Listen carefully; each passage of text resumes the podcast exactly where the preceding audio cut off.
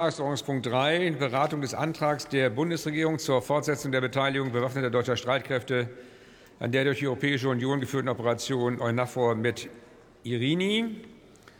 Zu der Debatte begrüße ich die Wehrbeauftragte des Deutschen Bundestags, Frau Dr. Höge, besonders herzlich. Seien Sie uns willkommen. Für die Aussprache ist eine Dauer von 39 Minuten vereinbart.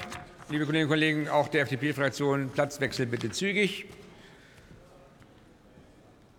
Ich öffne die Aussprache und erteile als ersten Redner das Wort dem geschätzten Kollegen, nein, dem geschätzten Bundesminister der Verteidigung Boris Pistorius das Wort.